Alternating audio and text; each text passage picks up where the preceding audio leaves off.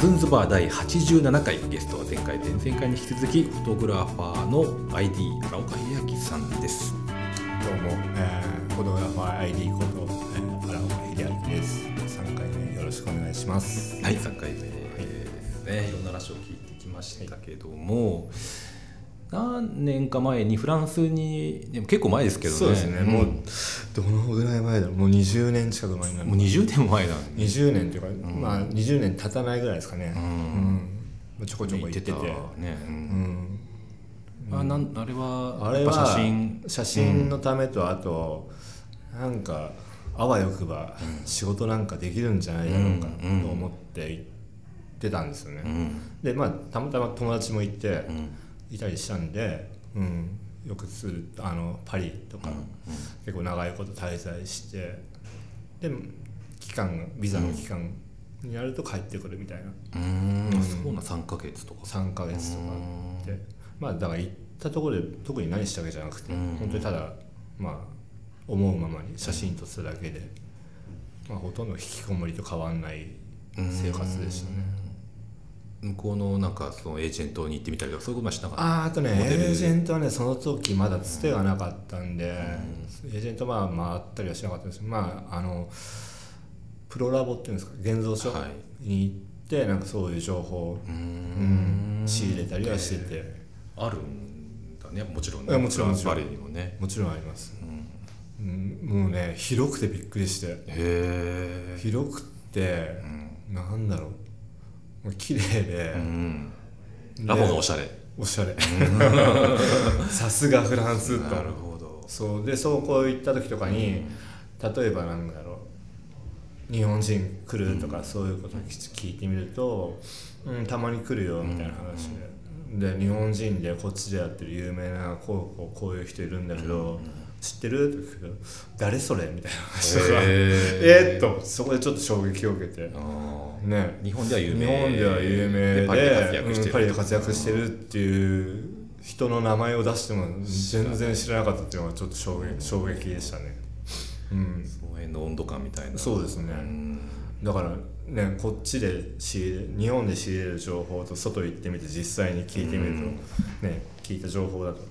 全然隔たりがあるんだなと、まだねネットもあったけどそこまでじゃないしそうですね、うん、めちゃめちゃ遅かったですね,、ねインターネットカフェみたいなとこ行ってもねなんか本当に、あーインター ネットカフェね、うん、古い Windows はいはいがは数台あるぐらいで,、うん、でめちゃめちゃ遅いし、いそうねメールチェックぐらいしかできないそう昔旅行するとメールチェックするためにインターネットカフェ行ってたですよで、ねうんそれも結構時間かけてやっと読めて、みたいなそうそうヤフーかグーグルかみたいなんでねそんな時代でしたね、なるほど、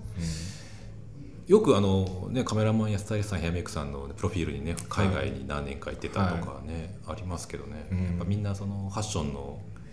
なんですかね源流にヨーロッパに行きたいっていうまあ当然あるでしょうね、うん学びたい、学びたい、うんただやっぱ難しいですよね、うん狭い門が狭い、うんだからスポット的にこうカメラマンのお手伝いみたいな感じで行くことはできると思うんですけどやっぱりビザの問題とかもあるんで、うんそう簡単にはこう長期間アシスタントついてみたいな、ちゃんとこうリーガルで、うん入ってないですよね。なるほどなんかアシスタントできたらすすごいのかもしれないですね有名な人にすジねュゲンさんとか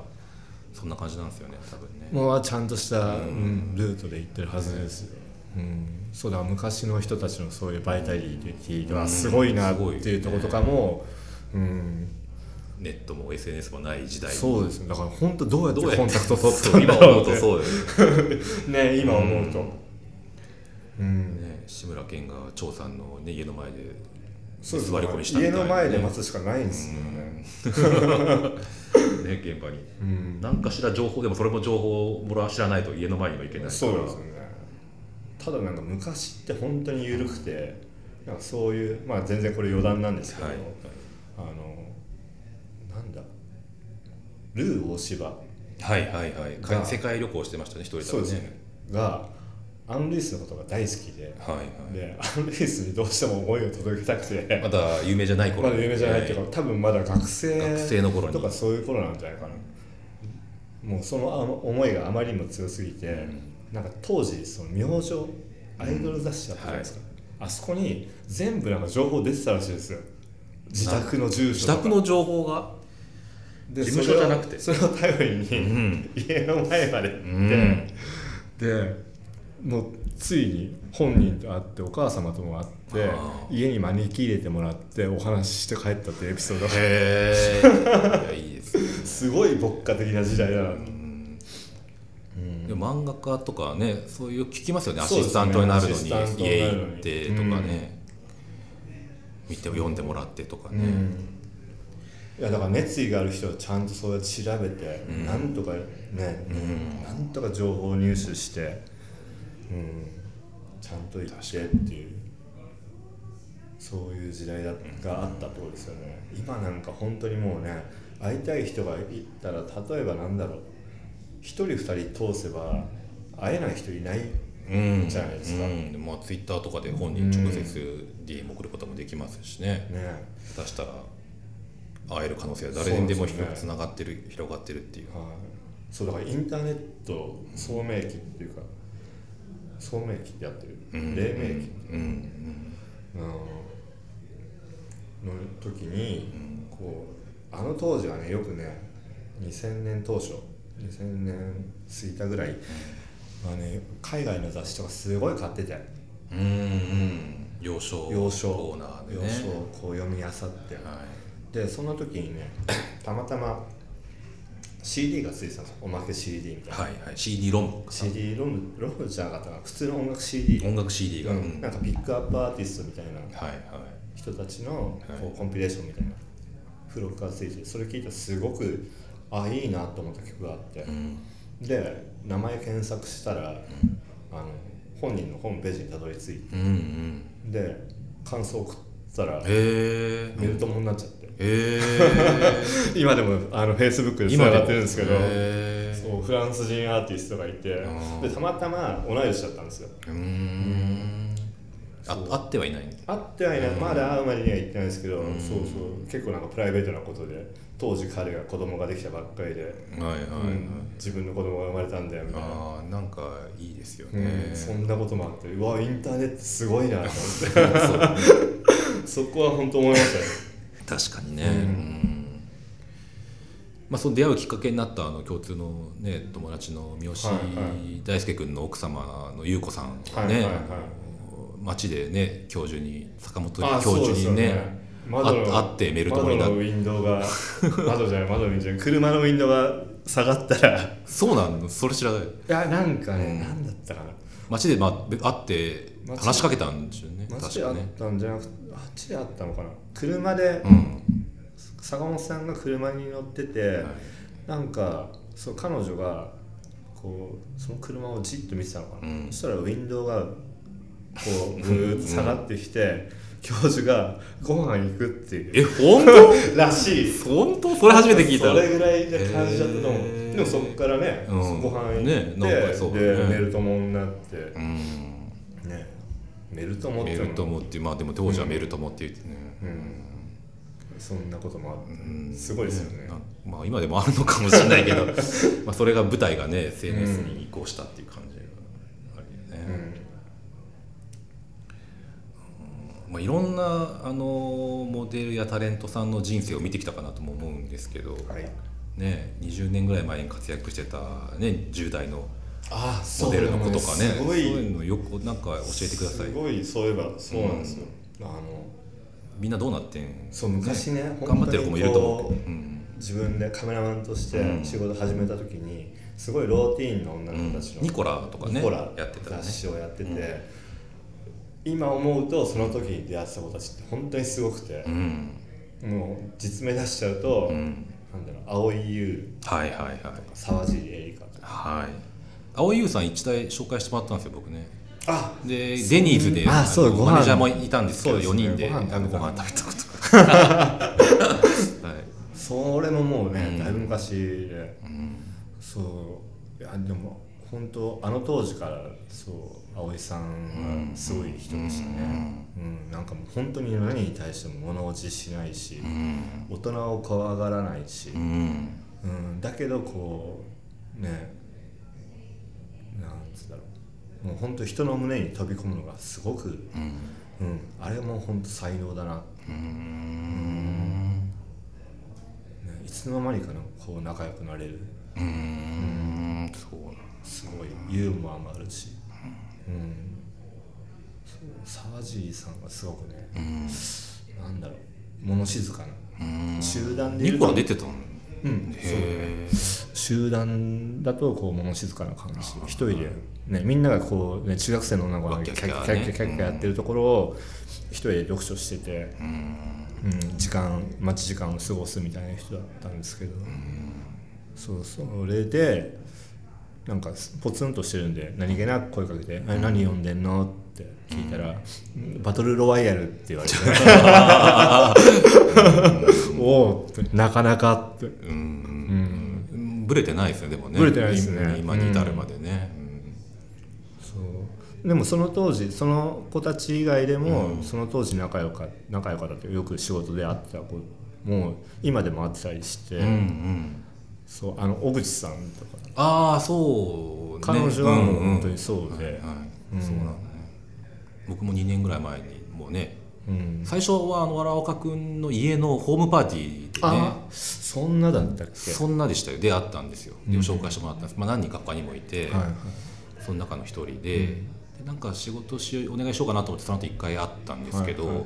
結局仕事に足らなくて、でなんか十何数年ぶりにあそうそうそうず2年ぐらい前に会ったなんんかです全然連絡来ないんだけどってすごい言われてて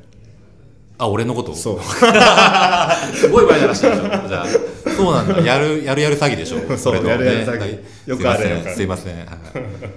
まあ言い訳させてもらうとなんか忙しくなってす頭から抜けるっていうね、はいそういうパターンありがちですありがちなんだけど、はいそうですねだからそっからですよとかねう、うんだからいろんな人ねやっぱりこう、まあ、どっかでこう近くなってもまたこう時間が経つとね、うんだんだん離れていくっていう、まあ、よくあることでそういう人たちは本当にいっぱいいますよね、うんいっぱい見たな男のモデルの方ってその後どうどうなっていくんです男の子うん男性の,、ねまあ、男の10子代20代前半でそうですねなんだろうあいっぱいいるじゃないですかねかっこいいかっこいい人ね人本ね当にね、なでも会話するとちょっと中身が残念な方とかもいだたねりとかね男を見る目は本当厳しくなるっていうか、ううんんああなんだろうなんかすごいあ雰囲気あっていいなと思っても話してみると、うんね、割となんか普通だったりね普通だったりとか、うんでも普通そでもいいんのですけ逆どもねそうでも男の子はなんかかわいそうだなって思うのは、やっぱね30代ぐらいが一番厳しいあうんなんか役者仕事的に仕事的に役者さんにしてもなんか中途半端っていうかあ、うんうん、そうね渋みみたいなのはまだないしうね、んで40 30代を乗り越えて40ぐらいで花開くって人結構最近ああそういるじゃないですか、うんね、こう30代で日の目を見あーなるほどて20代ぐらいでこうちょっとね脚光浴びるのかなぐらいな感じの人が30代であれなんか最近見ないなって、でもそこで多分踏ん張った人が40代ぐらいになって、うんなるほうん、あなん実力かちょやっとその渋みが出てなるほどうん、だからやっぱ男は時間かかるのかなとか時間かかっても出てこられるうんうんのかなっていうのは、うんただその30代の冬の時代を、うんねどう乗り越える過ごすのは結構大変なるほどね、だから本当かっこよくて中身もいい男って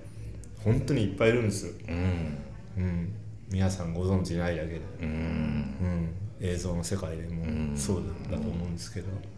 うん、だからねどこでその人たちもねジャッジするかみたいなのあるよねそうですねこのまま続けてていいのかとか、うんなんか他のことをやろうかとか、いろいろ考えるだろうし、うん、だから器用な人はねなんかダブルワークみたいな感じで何か一つ経営してみたりとか、なんか全く違う仕事に携わってみたりとかできますけどね、やってるみたいですけど。あそう、ん今の30代とかでもそうですね、あよっぽどなんかしっかりしてるなと思いますねそういう人たちは、なるほどそうね、うんまあ、リスク回避してるっていう、んそうですねちゃんと管理ができてるうん僕なんかそんなこと絶対頭にね頭なんか回んないと思うんですけどねうんうんうんそうですねそうだからなんだろうねだから今20代の若くて綺麗な男の子もすごいいっぱいいるし、いっぱいいるよね、うんただそういう人たちが30代に差し掛かった時に、もう綺麗なだけじゃやってられない時期がいつか来るんで、そこを、ね、乗り越えたら本当すごいと思いますね。うん今のこの方がもしかしたらシビアに考えてるかもしれないですけどね、うん多う分んね、あのー楽観的じゃないっていうか楽観的じゃないと思いますよ、うん昔の人たちの方がよっぽどなんか一ね本気で不器用で、うんなんとかなるそういう人的なたちが,、うん、がやる職業だったみたいなイメージありまはすけいど、はいはいまともな人の職業じゃないっていうそうね、まあそれは裏方も、ね、そういう面もあるけどうん今後の写真を取り巻く状況っていうのはもうどうなっていくんですかねうん想像もうで本当にもう全く分かんないですよね、うんこうなってくるとただそのメディアうんメディアがどこまでこう力を維持できるのかうとこんろがすごくあると思うんですよ関係してるっていうかだからそう考えるともう単純にただ情報としての雑誌っていうのはもう成り立たない、うんうん、もうスピード的には、ねそうね絶対かなわないし、うん、だからそう、まあ、一つのポイントとして雑誌の在り方みたいなのを考えたらもうどれだけ精査して正しい正確な情報を出せるかっていうところにかかってると思うし、まあ、テレビにしてもそうですよねもう今すごくいろんなやらせ問題だったりとそかうね出てきてるんで、うんどれだけこうメディアとして誠実な態度をうんでやっていくのかっていうところだと思うしもうネットに関してはもうスピード感ですよねうんもうデマだろうが何だろうがとにかくもう情報が、 うん、出続けてでそう考えてじゃあ写真ってどこに、うん、今後写真をどこでどうしていくんだろうって考えると、本当にもう全く分かんないですよね回答わからない、だから、まあ一つ言えるのはなんだろうもう自分の本当の本気で、うん、興味がある本当に好きなことをやり続けると、うん、いつかいいことが起きるんじゃないかなっていうのは、多分今の時代だと思うんですよ。うん、一昔前だと、どんだけ自分が好きなことをどんだけ頑張ってもうそんなに人目に触れるチャンスそうってねなかったけど今はもう好きなことを好きなだけもう好き好きアピールして、なるほど、うん、それを突き詰めたら結構ここ人の心に響くと思うんで、うん光が当たるチャンスはチャンスはあすりごまいす増えてるね、ただそれがなんかこうちょっと横島なものが入ってね邪念が入ったりしてくるとちょっとね、うんあのうさんくささが余計増してしまうんじゃないかな、ううんんだからなんかもう一点集中っていうか一点突破っていうか、うんうん、なんかもうそこだけやっとけば、なるほど、うん、そこだけやっとけばというかそこにこうどれだけ情熱を捧げられるか、うんうん、が大事なんじゃないかなこれからは、うん、嘘つかず誠実に、うん、そこだけ頑張る、うん、ああ素晴らしいですねいやいやもうで日も々それを、はなんそれでなんだろう本当に日の目が当たるかどうかはまたその別のう話、うんんいわかんないですね儲かるかどうかは分かんない、うんだけどそれを頑張れることがやっぱ多分ね重要になってくるんじゃないかな、うん、写真に限らず、そうね、なかなかいろいろなものに触れるき触れることが簡単になってるんで、うんいろんな誘惑も多いし、いろんなこともできるし、だからブレないそうブレない難しさっていうのもすごいあると思う、うん、ぶれないことは本当大事ですよねこの人いつもうろうろしてんなって思われちゃったら多分ダメだしうんそうだからそのためにもなんだろうちゃんと自分を顧みる、うんちゃんと自分のその原点だったりとか、うんまあ、常になんか意識してた方がいいんじゃないかなと思いますものを作る上ではい3回にわたってお送りしてしましたけどありがとうございまありしがたとうございますえーなんか写真家を志す方にもヒントになったんじゃないでしょうかなりましたかね ちょっと怪しいねまたちょっと作品とかも楽しみにしてますはいあとね僕の写真のね結構いろいろ先生もねいろいろあの見ていろいろ意見言ってもらったりとかね、はあのね周りもしていただいたんでね、はいまたお願いします。はい